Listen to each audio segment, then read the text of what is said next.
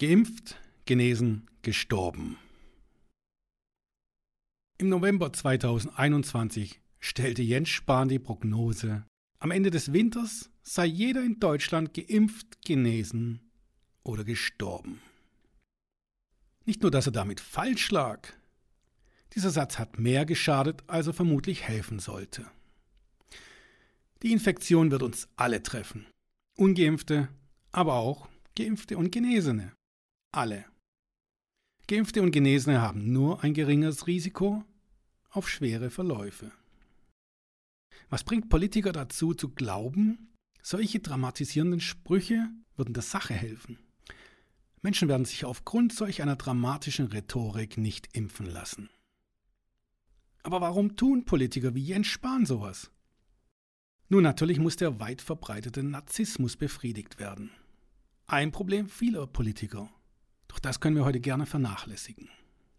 Was wir nicht vernachlässigen dürfen, Politiker handeln nach veralteten Methoden. Vor 30 Jahren waren wir noch nicht so informiert wie heute.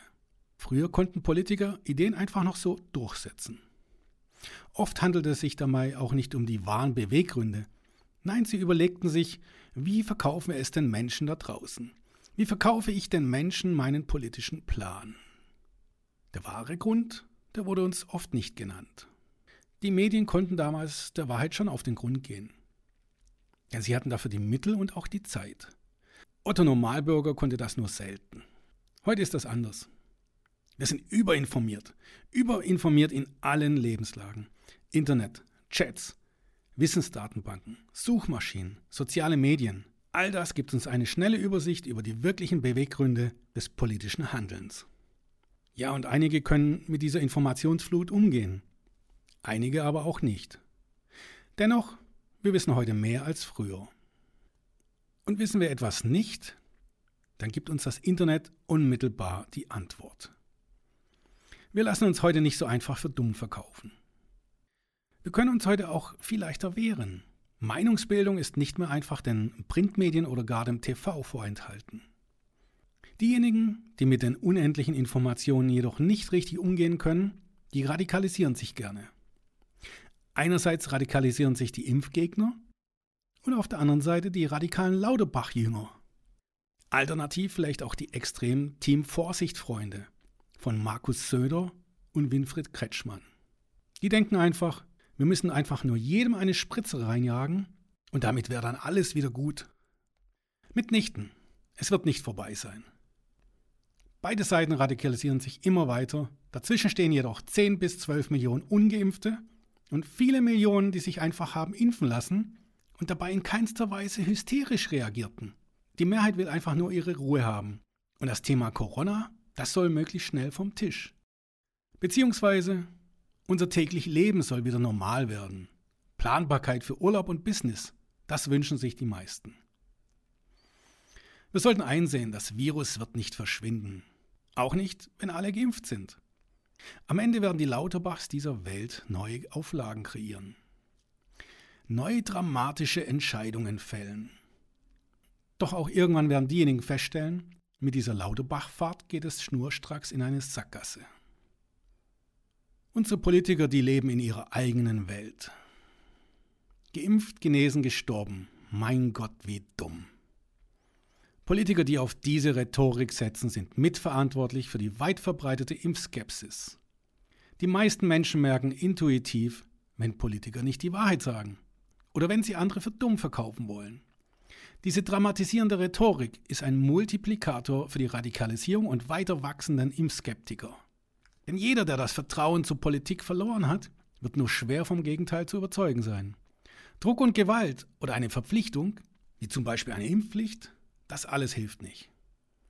Wir müssen aufklären, Fehler eingestehen und unsere Lösungsvorschläge selbst vorleben, es besser machen.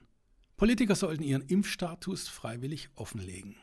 Und wenn dann plötzlich Uneinigkeit innerhalb der Parteien, innerhalb von Fraktionen herrscht, dann sollten sie erstmal bei sich selber anfangen und die richtigen Mittel und den richtigen Weg suchen. Das nennt man dann integres Handeln. Denn integres Handeln hilft. Leute, wehrt euch gegen die Willkür und die falsche Dramatik. nicht auszudenken, wenn wir uns irgendwann mit einem schlimmeren Virus auseinandersetzen müssen und es dann handhaben, so wie jetzt. Natürlich hilft auch eine Impfung, natürlich. Sie wirkt vielleicht nicht, wie wir es uns wünschen. Sie wirkt dennoch und sie reduziert das Risiko für einen schweren Verlauf. Leute, geht euch impfen. Achtet auf eure Gesundheit. Gebt den Radikalen auf allen Seiten keinen Raum. Ignoriert manche dummen Sprüche und Kommentare einiger unserer Politiker. Das Risiko einer Impfung ist überschaubar und bei weitem geringer als das Risiko bei einem Infekt mit diesem Scheißvirus. Wenn ihr gegen die politisch ausgerufenen Maßnahmen auf die Straße geht, dann setzt euch auch für bessere Arbeitsbedingungen im Gesundheitssystem ein. Denn es geht nicht nur um euch. Und ihr seid auch nicht das Volk. Es geht nicht um eure eigene Freiheit. Hört endlich auf, gegen die Auflagen zu verstoßen und zu randalieren. Damit schadet ihr uns allen. Und diejenigen, die sich härtere Maßnahmen wünschen, ihr solltet ebenso euch für umfangreiche Maßnahmen unseres Gesundheitssystems einsetzen. Setzt euch für Lösungen für den Schulbetrieb ein, aber auch für unsere Gewerbetreibenden. Denn das aktuelle Vorgehen ist bei weitem nicht ausreichend und wird von den meisten Politikern teilweise gar nicht verfolgt. Für all diese Unzulänglichkeiten ist allein die Politik der letzten Jahre verantwortlich. Unsere Politik soll sich endlich wieder für die Bürgerinnen und Bürger einsetzen und das System an sich stärken. Heute ernten wir das, was unsere Regierung in den letzten Jahren gesät hatte. Das war eindeutig der falsche Kurs.